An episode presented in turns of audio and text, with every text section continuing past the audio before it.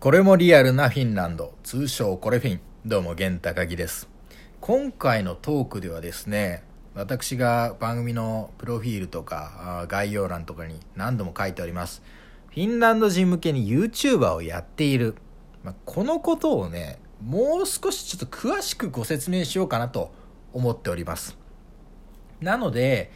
まあ、いつもあのお話してるようなフィンランドに関する豆知識とかね面白い話とかそういうのではないんですけれども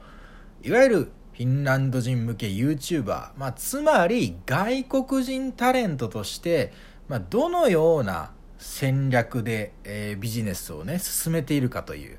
そうですねビジネストークをちょっと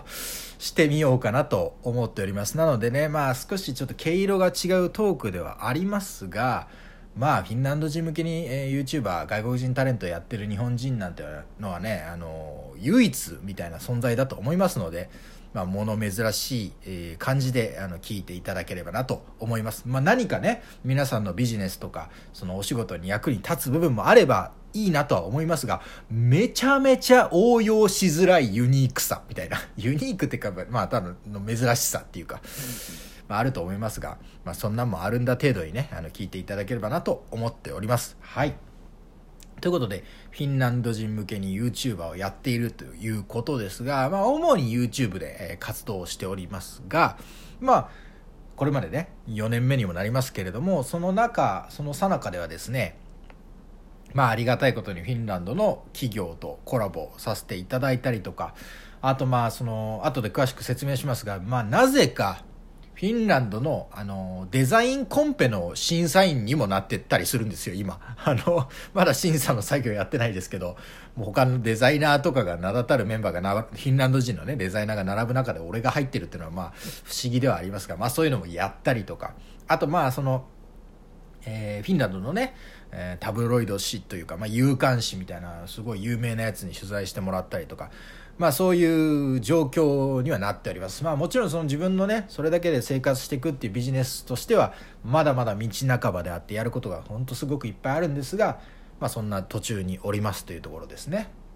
はい。でその YouTuber としてどんなものをやってるのかっていうのをねちょっとご紹介していこうかなと思います。いろんなあのタイプのコンテンツを動画をね作ってるんですけれどもまあ最も見てもらえることが多いジャンルというのがありましてそれはまあどういうものかっていうとフィンランドの文化とか風習とか、まあ、フィンランド産の製品コンテンツとかを日本人の目線から見てどう思うか日本と比べてどう違うかフィンランドのものはこういう特徴があるよねとかっていうのを、まあ、いわゆる解説というかリアクションというか分析して伝えるっていうものが割と人気なんですね。でこれはフィンランドにおいてはもう鉄板のコンテンツでして自分は日本人ですけど同じようなことやってるのがイギリス人もいますし、えー、韓国人もいますしアメリカ人もいますし、えー、ロシア人もいますしいろいろいるんですよ。いわゆる外国人タレントみたいなことをやってる YouTuber が結構いるんですよ。まあまあその続くか続かないかっていうとね人それぞれではあるんですけれどもやっぱり最初のスタートはそこであることが大きいんですよ。そのジャンル。フィンランドのものを外国人がどう思うかを伝えるっていう。でこれが人気になるのにはある種必然だなと思っていてその理由は何かというとやっぱりフィンランドってそんなに大きい国じゃないんですよ。550万人ですから人口がね。そんなに大きい国じゃないんでやっぱり普段の文化風習としては他の国のものに合わせるっていうことが多いんですよね。つまりどういうことかっていうと、じゃあ例えばゲームをやりたいなと思ってゲームを買うと、絶対に英語のものなんですよ。英語の英語圏で作られたコンテンツ。まあ、英語圏つっても日本のゲームが英語圏に回ってそこからフィンランドに行くみたいな流れではあると思うんですけれども、まあまあでも別にアメリカのゲームとかもありますよね。まあ、そうするとゲームは英語で遊ぶ。で、映画を見てもテレビを見ても、まあ国産のコンテンツもあるけれども、やっぱりどうしても英語圏のものを見るとかってなるんで、自分たちがどう思われるかっていうよりも自分たちが他のものをどう思うかっていう体験をすることが多いんですよねだから逆に人口550万人の550万人の自分たちの国の文化風習コンテンツがどう思われるかっていうのは聞いてみたいんですで、この感覚って別に日本でもわかるなっていう部分があるのは、You は何しに日本へとかですよね。あれもやっぱり日本が好きな外国人が、なんで日本が好きなのかとか、なんでその人にとってその日本のものは面白いのか、興味あるのかとかいうのを見るのは、日本人も好きじゃないですか。褒められてる気もするし、誇りに思えるし。まあ、それの、うん欲求がさらに強いってことですよね日本人だったら別に日本のアニメが外国で人気なんだなとはとかはもうなんか当然のこととして知ってるじゃないですかでもそういうコンテンツがやっぱりなかなか珍しいのでフィンランドの人には受けるというところですねつまりそういうフィンランドの文化をリアクションする反応するとか解説するっていうものに対してはプロの日本人として振る舞ってるわけですよ。いわゆる、えー、日本人歴30年のね、まあ30歳ってだけなんですけど、プロ日本人としての目線で、まあ、フィンランドの文化とか風習をこう語って、フィンランドの人の、まあ、知的好奇心とかを刺激するっていうことを主にやってるんですね、YouTube では。まあ、それが今一番人気なんですよ。で、まあ、それは他の外国人も同じようなことやってると。ただまあ、それって、賞味期限があると思ってるんですね。だってフィンランドのものなんて、最初の数年間ぐらいは、ああ、これ面白い、ああ、これ新しいとかなるけど、もう向こうに住んじゃえばしばらく経てば当たり前になるわけじゃないですか。だからまあ、どんどんどんどんそれだけではなくて、えー、本当の自分のバックボーンっていうのを披露していかなきゃいけないんですけど、でもやっぱり今できることはそれが一番こう、効果も大きいし、ちゃんと今だからできることだしっていうので、結構力を入れてやってますね。で、もう一つ YouTube でやってるシリーズで今だからできることとしてお伝えしてるのは、まあ、要は移民としてフィンランドに移住するわけですけどその移民として移住するまでのプロセスとで移住してから適応していくまでのストーリーっていうのを伝えるドキュメンタリーみたいなものを作ってるんですね、まあ、ドキュメンタリーって言ったら別にカメラの前でこんなことがあったこんなことがあったって喋ったりするのがメインではあるんですけど、まあ、伝えてる内容としては移住するまでのプロセスっていうのを伝えてるんですね。でこれはなんで自分の中でやろうと思ったかっていうと、やっぱフィンランドにとって、フィンランド人にとって移民っていうのは割と身近な存在なんですよ。それは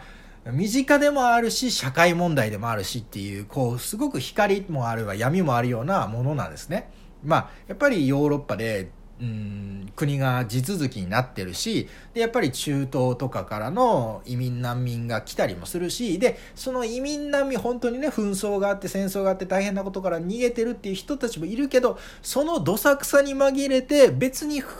情勢が不安定でもない別に危険でもないところからも人が来てたりとか。だからやっぱりフィンランド人にとってはちょっと移民ってのはセンシティブな問題なんですよ。だからまあ身近なテーマでもあるっていうところなんですけどまあそんな移民の中の一人として日本からこうやって移民してるんだってプロセスとかをまあ伝えてる。で、まあ割と真面目に勉強しますからそういうのを見せると、おこいつは真面目にやってるじゃないか。いいぞお前みたいなのを まあちょっと見てもらってるというような感じのものも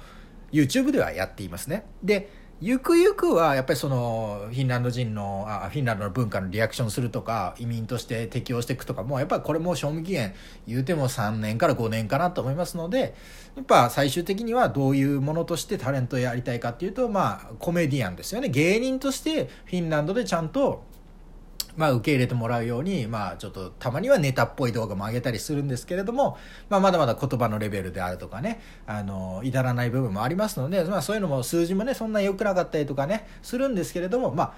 そっちにもね、あの、時間をかけてシフトしていこうかなと思ってるようなところです。まあ、これが YouTube ですね。YouTube でこんなことやってます。で、他にも、まあ、インスタとか Twitter やってるんですけど、インスタもちょっと、ちゃんとこうコンテンツっぽくやってる部分がありまして、それは、えー、毎日フィンランド語を勉強してその勉強してるプロセスを見せてるんですよ。でそれは何でやってるかっていうと、えー、語学を学ぶ者語学学習者としての姿を見せることで、まあ、フィンランド人でも、まあ、外国語を勉強してる人いっぱいいるでしょうからね。そういう人たちにとっての刺激になればいいなと思ってやってるんですよね。まあ、フィンランド人ってね、もう、もうマルチリンガルなんですよ、ほとんどの人が。まずフィンランド語ができますよね、母国語だから。で、英語ももう当たり前のようにできるんですよ。特に若い人はもうほんとネイティブぐらいできるんですよ。で、一応フィンランドってのは過去に800年間スウェーデンに支配されてた時代もあるんで、5%だけフィンランド語じゃなくてスウェーデン語を話す人たちがいるんですよね。だからその人たちのためにもあるんですけど、第二言語がスウェーデン語で学校でもやるんですよ。ただみんなその使う機会もないし、うんで、ルールが全然違うから、あんまやりたがらないんですけど、まあ一応第二言語としてあるので、まあその、フィンランド語、英語、スウェーデン語はまあ、マストでやるわけですよ。で、ど、多分どっか大学とか行ったら、まあそれ以外にドイツ語とかフランス語とか自分で選んでやりますから、とにかくいっぱいやってるんですよ。で、そういう言葉を学ぶ機会の多い人たちですから、自分がフィンランド語を学んでる様子っていうのは、まあ、勉強のこのモチベーションアップにつながるかなと思ってやっていますね。特に日本語を勉強したい人も多いですから、まあ、そういう人たちにとっても、まあ、モチベーション向上につながってるということで、まあ、何も偉そうに教えられるわけじゃないですけど、みんなの励みになるように応援してるように自分の勉強する姿を見せてるっていう感じですね。それがインスタです。